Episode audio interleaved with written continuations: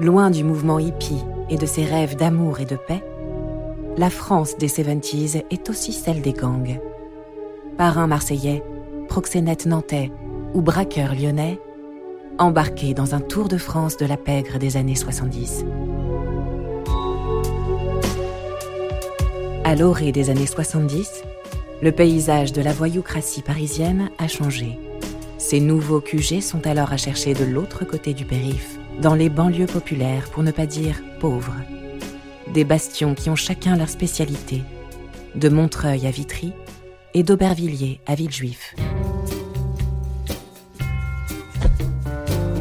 Vous écoutez Gang 70s, épisode 6. Banlieue de Paris, deuxième partie. La préfecture s'est aperçue qu'il y avait quand même une centaine de véhicules qui étaient volés par, euh, par mois. Gérard Billy, ancien agent de la brigade de répression du banditisme et auteur de La police dans la peau. Ce qui fait qu'ils ont créé la première section auto dans les années 30. tu vois. Donc euh, il y avait à l'époque à peu près 15 fonctionnaires. Et moi, quand je suis arrivé à la section auto en 73, on était toujours 15 fonctionnaires. hein. Mais il y avait 200 voitures volées par jour. quoi.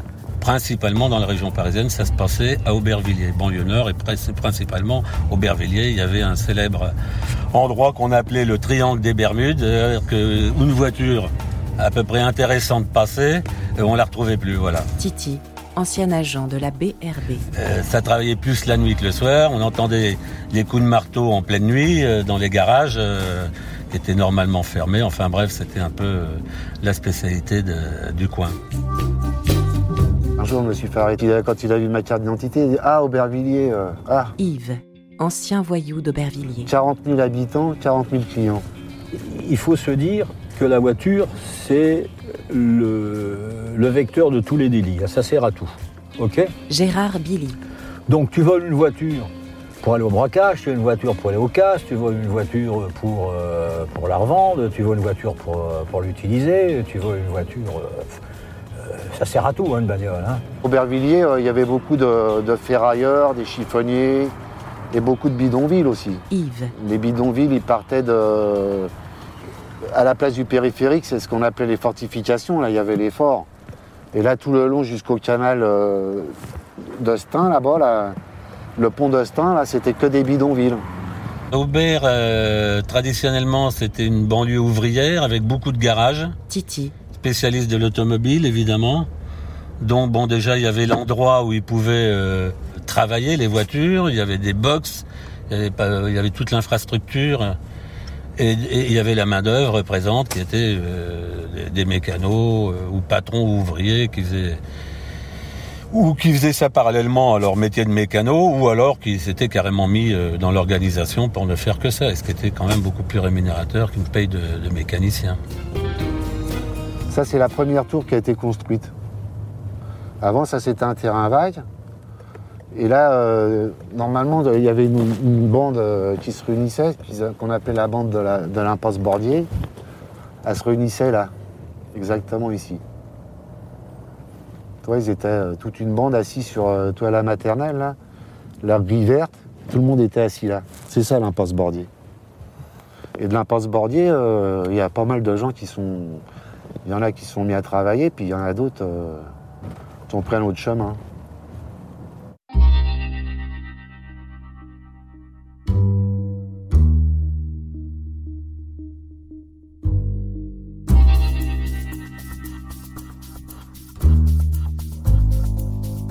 Il y a des soirs, euh, une équipe de deux, ça tournait par deux, admettons, ça pouvait ramener euh, cinq voitures dans la nuit.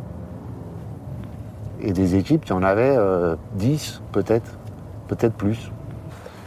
Mais il faut dire que c'était des professionnels, hein, ils ne mettaient pas 4 ans à prendre une voiture. Il faut dire que c'était beaucoup plus facile que maintenant. hein. Ils avaient tout ce qu'il fallait, ils faisaient les clés sur place, les, Une fois que la voiture était faite, elle était déplacée. Et après, ils remontaient ça sur le matin au box, replaqué, et puis après, c'était mis dans un box. Il y a ceux qui allaient chercher les voitures, ceux qui allaient en préfecture chercher les cartes grises. Et après, après, les voitures étaient vendues. Tu vendais la voiture avec une vraie carte grise. C'était ça le, le machin. La carte grise, elle était vraie. Donc vas-y, toi, ça y est.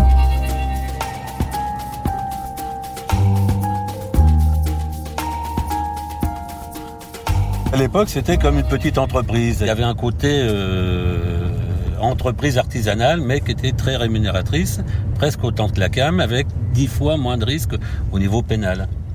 Il y avait des figures qui étaient, euh, qui faisaient partie du grand banditisme et qui étaient à la tête de ces, euh, certaines équipes. Parmi euh, les, gros pontes, euh, entre autres choses, hein, parce qu'il y avait du proxénétisme également derrière tout ça, parallèlement à ça.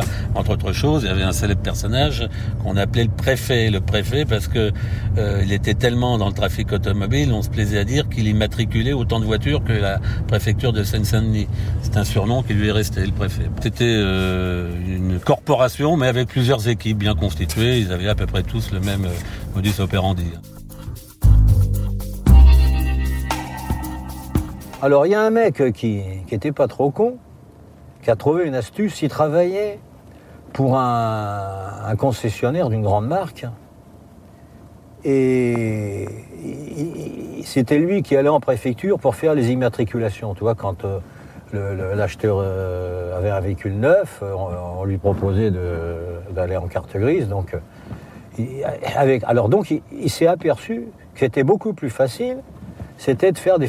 Il fallait faire un faux procès verbal de mine. Putain, mais alors qu'est-ce qu'il nous fait celui-là là?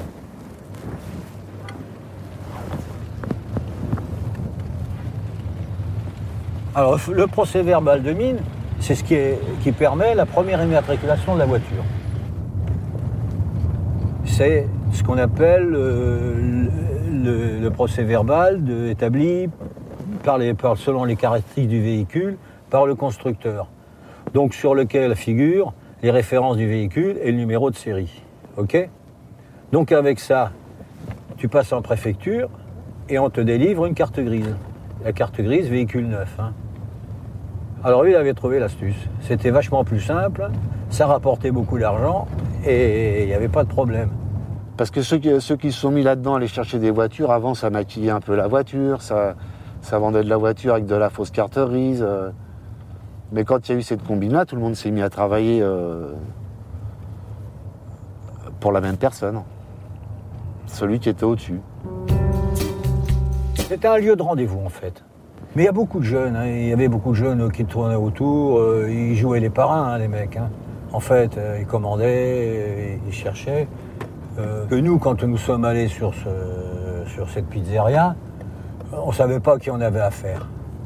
Et c'est au fur, et à, au, fur à- au fur mesure euh, du temps écoulé que l'on s'est rendu compte que c'était ce qu'on appelle un nid de frelons, tu vois ce que je veux dire Tout le monde se retrouvait là, c'était un endroit où tout le monde se retrouvait. En fait, c'était ça. Et comme il y avait pas mal de jeunes, il y avait pas mal de cités derrière, pas mal de jeunes et tout, donc euh, bah, ils, ils drivaient un peu tout ça.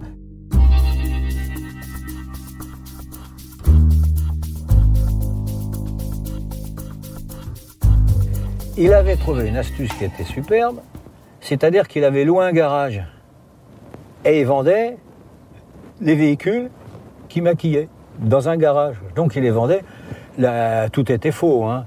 La- la- L'attestation d'assurance était fausse, euh, la vignette était fausse, euh, bon, il n'y a pas de problème. Il n'y a que la carte grise qui a donné une certaine valeur. Et il vendait un véhicule et comme un garagiste. Donc euh, ça donnait confiance et tout le monde euh, achetait. euh, enfin, il vendait des beaux véhicules avec peu de kilométrage, bien propre, bien net.